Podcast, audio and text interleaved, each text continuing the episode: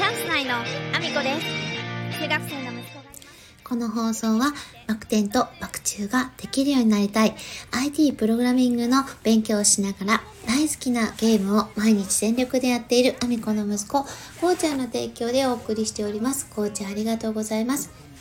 皆さん改めましておはようございます。岐阜県出身、岐阜県在住、ダンサー、スーツアクター、案件受けないインフルエンサー、ケントモリプロデュース、現役主婦3人組ユニット、チャンス内のアミコです。本日もアミコさんのおつむの中身をダダ漏れさせていきたいと思います。よろしくお願いします。本題に入る前にお知らせをさせてください。いよいよ本日になりました。11月5日、愛知県にあります、えー、名古屋市公会堂というところで、恩返しという舞台に出演させていただきます。す、えー、にですね、4日もあの開催しているので、4日、5日とですね、あのたくさんの出演者が、えー、お昼間の枠夜の枠という形でですね、え、ナンバーをたくさん披露しているんですけれども私の出演は、えー、19時頃からの出演となっております。興味のある方はぜひお越しいただけると嬉しいです。お待ちしております。えー、そしてそして来年1月7日は岐阜県にあります各務原市というところで映画祭がございます。えー、各務原映画祭こちら第1回を記念して入場無料となっております。ぜひお越しいただけると嬉しいです。私が出演させていただいた作品の、えー、初上映会もございます。えー、ぜひチェックよろしくお願いします。えー、そんなこんなで本題の方に移らせていただきたいと思うんですけれども、スタンド FM ではですね、私はあの、日記会のようにずっと自分の起こったことをいろいろ話をしてるんですけども、昨日実際に本当に起こったことをお話しさせていただこうかなと思ってまして、あの、私のね、母のお話はまあ何度かさせていただいているので、私が生まれる前からずっと鬱を患ってきているっていうことは、ご存知の方もいらっしゃると思うんですけども、っと重たい話にもなるので苦手な方はねあの他の方のお話に移っていただけたらなと思うんですがあのー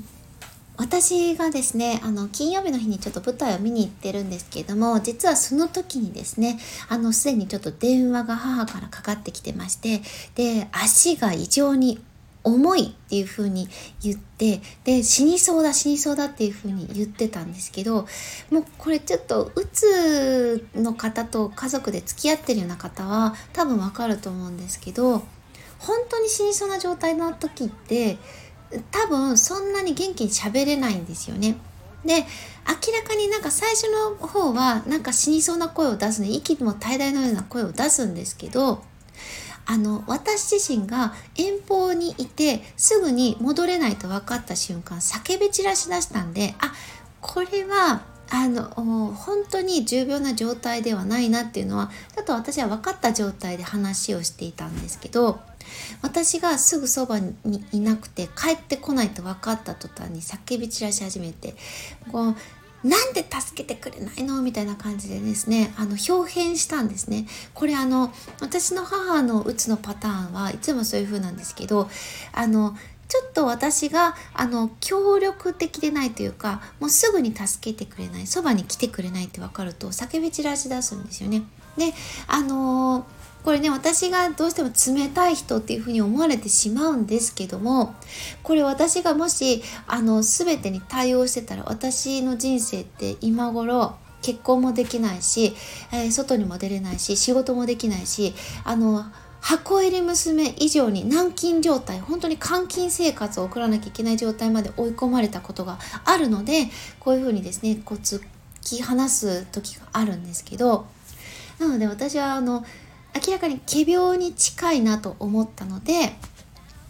あの舞台をね金曜日は見に行ったんですでどうしても我慢ができないんだったらあのまずはあの病院に電話をしてどこの科に受診したらいいのかっていうのを聞いてほしいと。で自分の症状を伝えてみてで9日のこの病院の9日に来てくださいねって言われたところに連れて行くことはできますよっていう形でもう切ってそこはもうそれ以上会話を進めないようにしたんですね。これをやらないと私の人生も本当にめちゃくちゃにされてきてるので今までも本当にに私の人生ってボロボロにされてるんですよね 母に。なのであの一応防衛線を張った状態でもう舞台の方をですね見に行ったんです。で帰ってきたらですね案の定ただただ寝てるだけでであの様子を見ればいいような状態だったんですよ本当に寝てた方がいいだけという状態だったんですね病院にも行くような状態じゃなかったんですで翌日ですね仕事を昨日ですね仕事に行ってる最中にですね、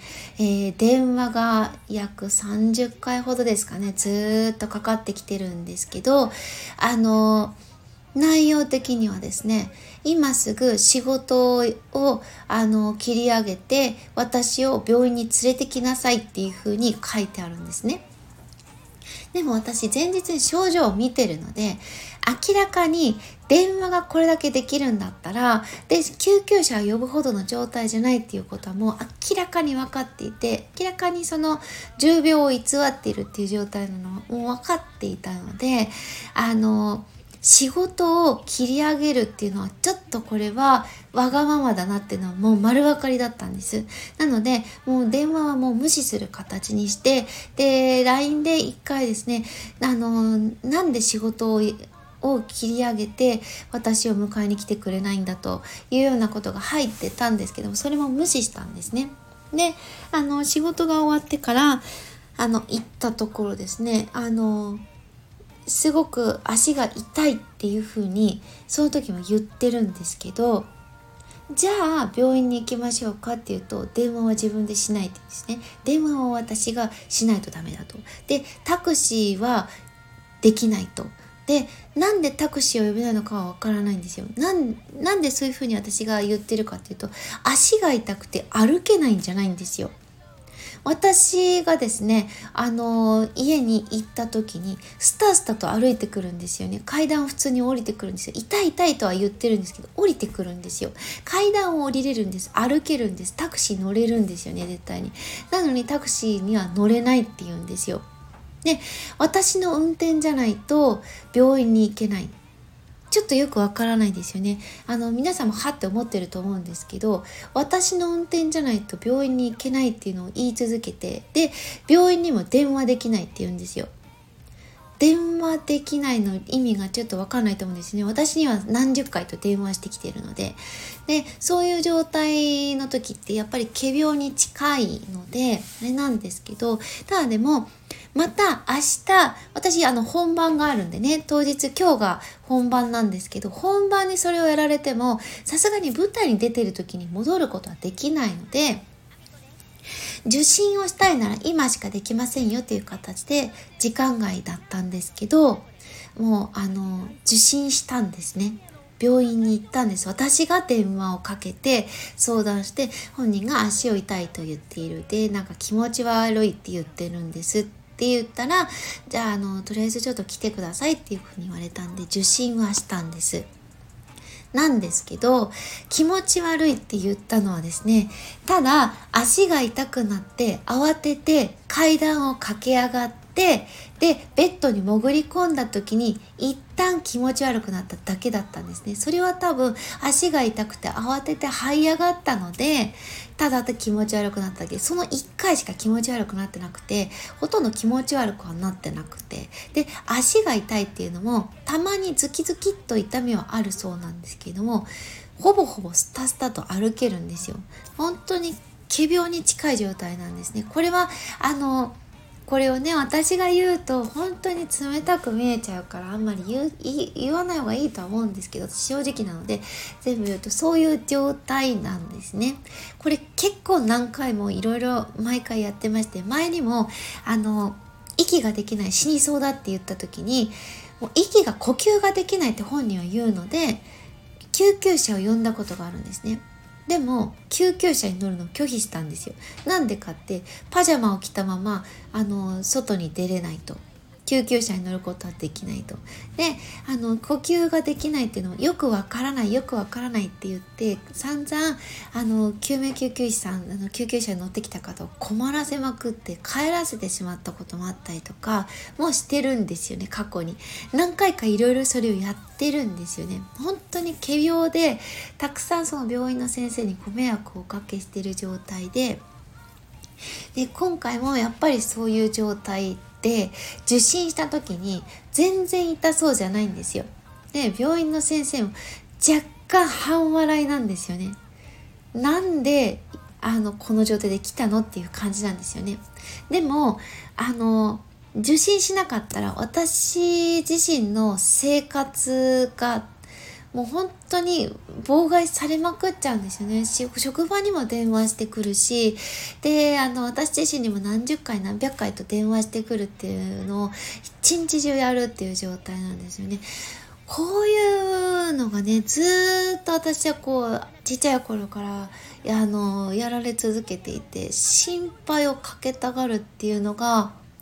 あの状態なんですね。本当にちょっと正直なとこうつと言っていいのかもわからない状態なんですけどあのそういう状態のメンタルに入った時って本当に何ともしてあげられなくって。であのわざと私が仕事中に電話をかけてくるんですけどタクシーで行ける状態なんですよね。なのでその状態で仕事休みますってやっちゃったら翌日も休ませようとするんですね。で職場に電話しまくるんですよ。なのでね本当に私生活がままならなくなっちゃう。どっちかっていうと私の方が助けてって言いたいような状態なんですよね。これずっと続けられてる。何回かに1回のタイミングでこういう日が来てで私の生活ぐちゃぐちゃになっちゃうっていう 状態なので。まあ、同じようなねことで悩んでる人がどこかにいてで病院に行くと病院にはですね私が責められるんですよね。あの優しくしてあげてくださいもっと話を聞いてあげてください時間を作ってあげてくださいって言うんですけど前にもお話ししたんですけど時間を作ると今度私の仕事の時間も